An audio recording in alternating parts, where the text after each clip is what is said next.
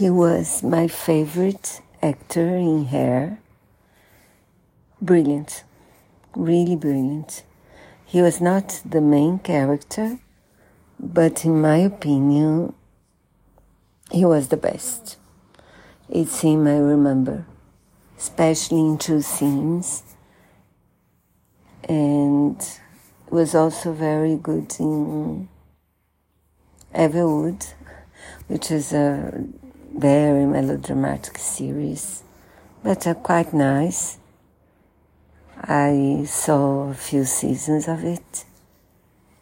And he, I followed him on Twitter as well.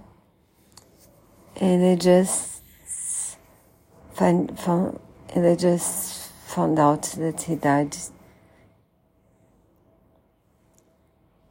two days ago in a motorcycle accident. And so if you want to know him in his, in my opinion, his best role, watch Hair in his memory. He does deserve it. He is the best.